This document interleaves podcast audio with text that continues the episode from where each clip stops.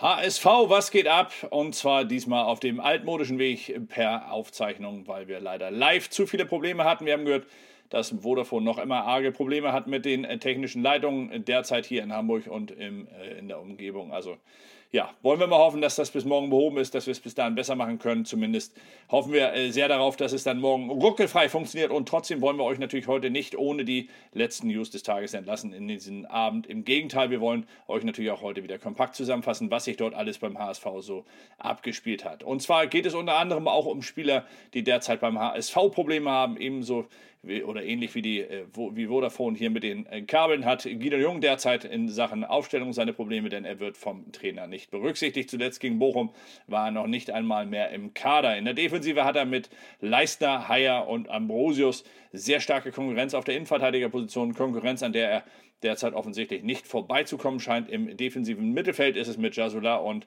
Amadou Onana nicht wirklich viel besser und da gesetzt sich dann ja auch noch der Alleskönner Haier hinzu, der auch im defensiven Mittelfeld immer wieder mal zum Einsatz kommt. Also für Guido Jung scheint es derzeit nicht wirklich rund zu laufen beim HSV. Wie gesagt, gegen Bochum nicht einmal mehr im Kader und die Morgenpost fragt heute nicht ganz zu Unrecht, hat Guido Jung beim HSV schon ausgespielt. Es bleibt abzuwarten. Es sind noch fünf Spiele bis Weihnachten, bis dahin kann viel passieren und bis dahin kann sich der Spieler natürlich auch nochmal anbieten. Bei Daniel Thune ist nichts unmöglich.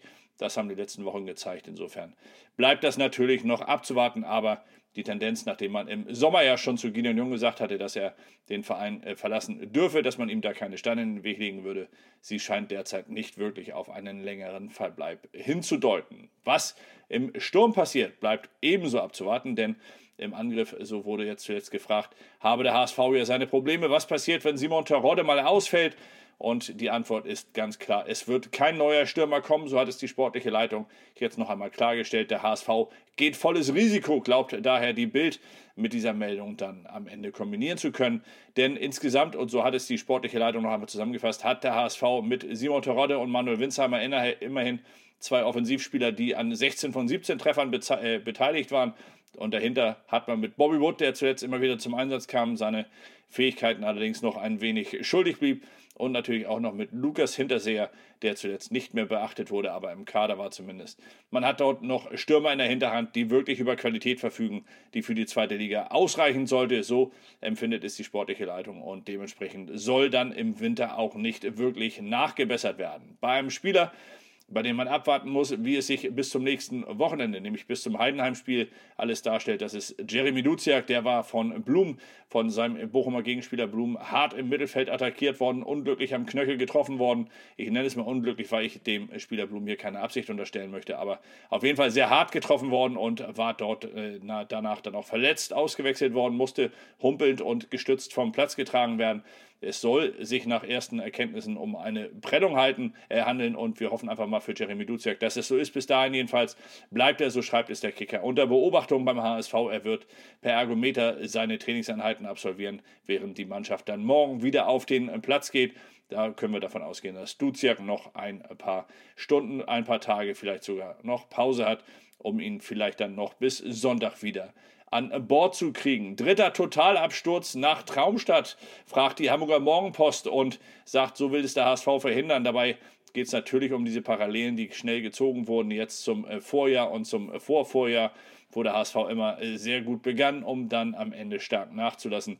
Ich muss ganz ehrlich sagen, und deswegen will ich hier auch gar nicht allzu viel vorwegnehmen. Das ist auch Thema meines Blogs, aber ich kann diese, diese, ja, wie soll man sagen, diese hysterische Art, die kann ich tatsächlich nicht wirklich ernst nehmen. Jetzt nach zwei Unentschieden und einem, einer Niederlage gegen immerhin auch wirklich gute Bochumer ähm, muss man da noch nicht wirklich alles in Schutt und Asche legen, was hier in den Wochen davor noch einigermaßen gut funktioniert hat. Man darf es nicht schönreden, im Gegenteil, man muss zusehen, dass man die Fehler, die man gemacht hat gegen Bochum, und die waren offensichtlich, und die hat der Trainer, und das ist das, was mich wiederum hoffen lässt, dass es hier schnell ein besseres Ende nimmt und vor allem, dass die Parallelen zu den äh, Jahren zuvor nicht gezogen werden darf.